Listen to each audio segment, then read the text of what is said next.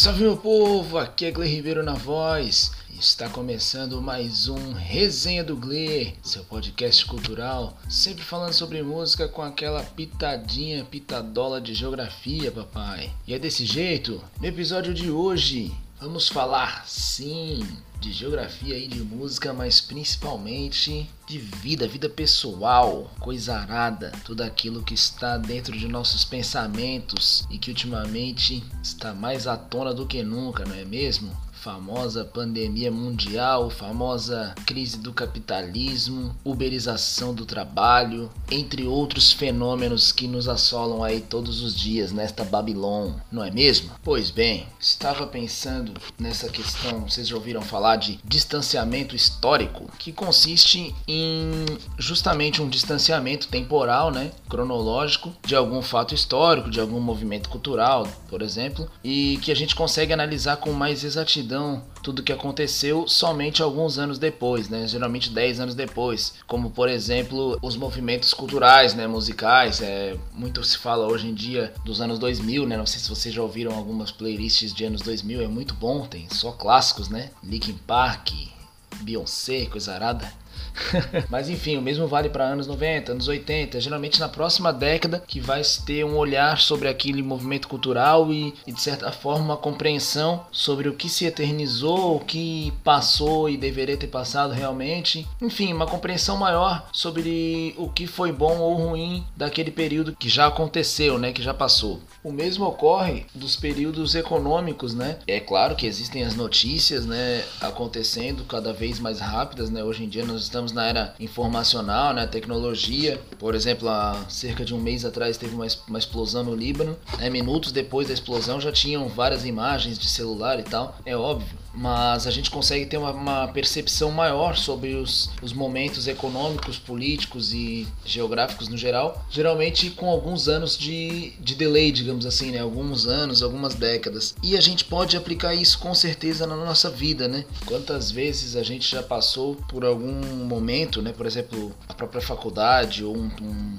trabalho, não um trampo que a pessoa já teve, sei lá. E somente já estando de fora consegue ter uma percepção sobre aquele momento passado e sobre o que foi bom, o que foi ruim e como teria sucedido hoje em dia, né? Muitas vezes a gente pensa sobre isso, né? Pensa, pô, se naquela época da faculdade eu tinha tanto tempo, poderia ter estudado muito mais, poderia ter estudado tal área, né? Teria me explorado mais essa parte, é... mas na época, sei lá, ficava muito preocupado com outras coisas, ou então num trampo, né? Por exemplo, ah, hoje com a cabeça que eu tenho eu não faria tal coisa, mas é justamente um clichê que a gente já se, já se deparou muitas vezes na vida, né? Que se a gente tivesse a cabeça que tem hoje, não teria cometido os erros do passado e não necessariamente erros, mas não teria tomado os mesmos caminhos que tomou no passado, né? Porque às vezes não necessariamente são erros, são só caminhos também. Então existe aí na vida esse tempo de maturação das coisas, né? Onde nós vamos vivenciando situações e com certeza é bom sempre estar preparado, mas às vezes a gente vai tomando decisões de acordo com o que a gente consegue enxergar enquanto realidade, né? O nosso óculos da realidade ele vai mudando com o tempo, de acordo com as nossas experiências, é claro, mas a gente vai tomando as decisões de acordo com o que a gente compreende no momento sobre o que pode ser a melhor escolha, né? E é muito interessante que frequentemente tenho estudado agora a internet e como trabalhar com as redes sociais e tal, me deparei com o conceito de que a internet ela pode ser uma espécie de máquina máquina do tempo, né? Onde nós podemos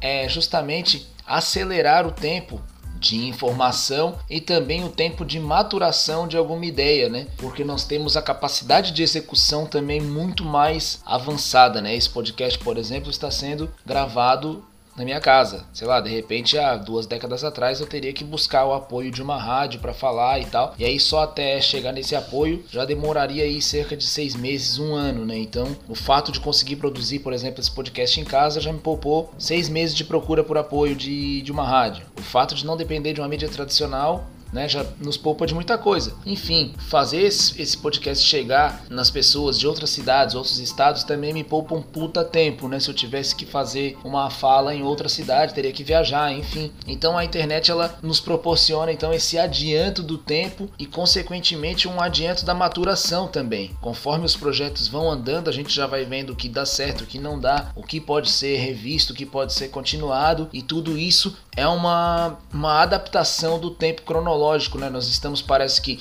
num tempo convencional aqui, de 24 horas de um dia, mas quando nós estamos com projetos ativos, nesse caso na internet, temos uma outra dinâmica temporal, né? uma outra dinâmica de tempo. E o mesmo vale então para as nossas decisões de vida. Conforme nós vamos tendo capacidade de compreensão de realidade, capacidade de, de repertório de escolha maior, nós também ganhamos tempo de vida, ganhamos tempo de, de pensamento para poder fazer escolhas melhores. Né? Muitas vezes as nossas escolhas equivocadas nesses espaços tradicionais geralmente de estudo ou de trabalho, são ocasionadas justamente por uma perspectiva também tradicional de resultado e de objetivo, né? Muitas vezes nos ambientes de faculdade de trabalho, os objetivos tradicionais, muitas vezes não, né? 100% os objetivos tradicionais são o salário, né, a remuneração financeira e nos ambientes escolares a remuneração através de nota e de como é que se chama isso de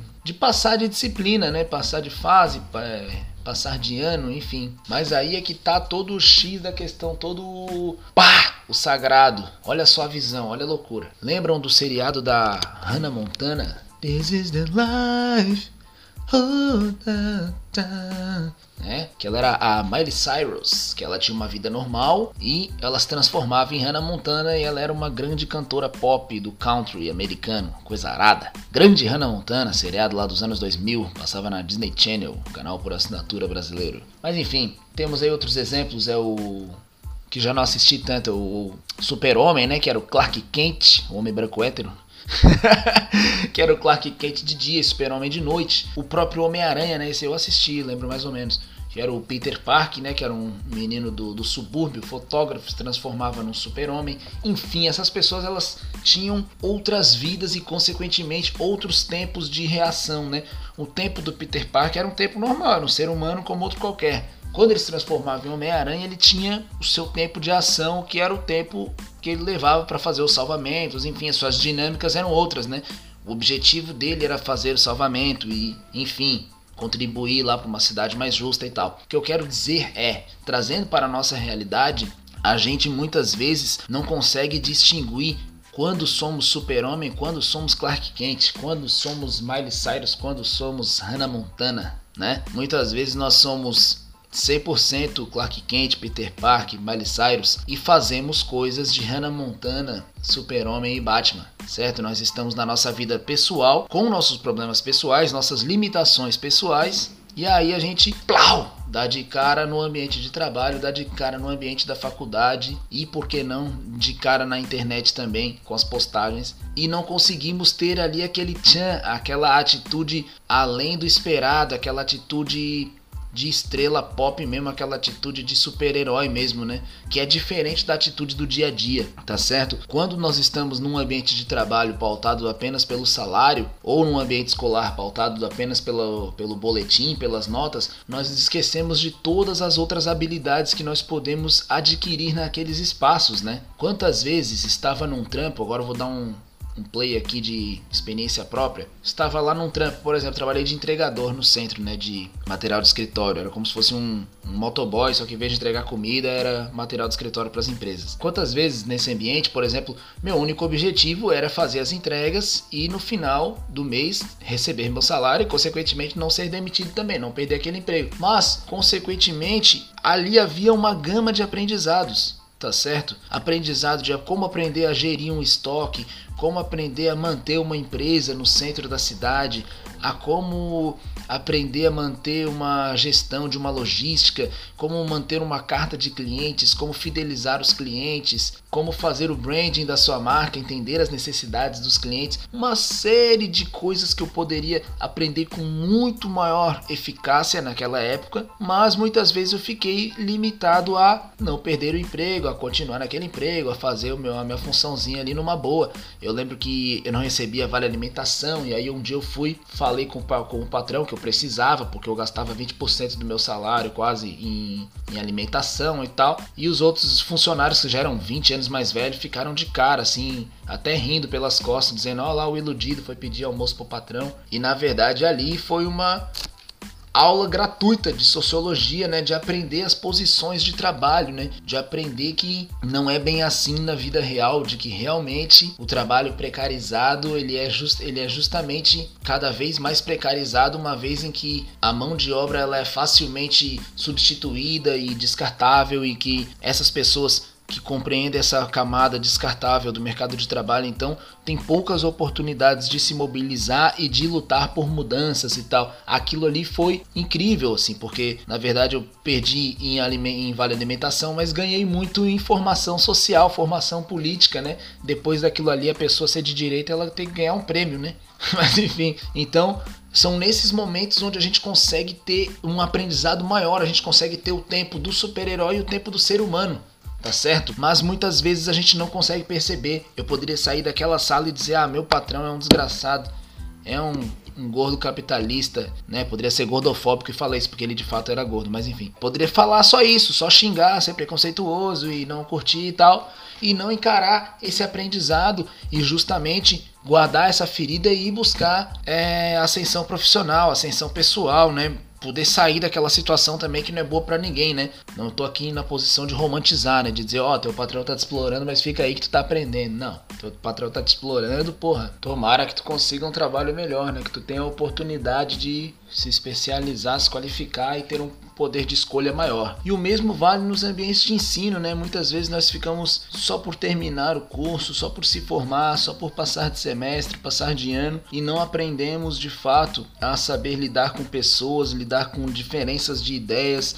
a saber coordenar grupos de trabalho, organizar grupos de estudos, organizar estudos próprios, é, muitas vezes nós vamos aprender a escrita acadêmica, vamos aprender as normas de escrita somente lá no final do curso, na época de, de escrever o TCC. Então, praticamente, quando a gente fica apto à escrita científica, à escrita acadêmica e assim pode desenvolver pesquisa, já está na hora de sair de, da faculdade, né?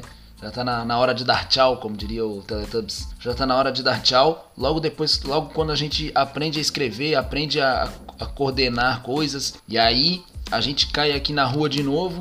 E aí sim nós temos que voltar lá nas vivências e observar o que de conhecimento tinha inserido naquele espaço para além dos textos acadêmicos, para além das provas né, e trabalhos. E muitas vezes isso é um trabalho que demora um tempo de maturação, né? Demoram meses e até mesmo mais de ano para a gente conseguir compreender as complexidades que estavam inseridas lá no ambiente da, da universidade ou no ambiente do espaço de trabalho e conseguir colocar tudo isso num balaio e tirar algum proveito disso, né? Então, a perspectiva com esse raciocínio não é necessariamente o viés do arrependimento, né? Do pô, lá naquela época eu teria feito muito mais coisas, porque a gente realmente não tinha a cabeça que tem hoje.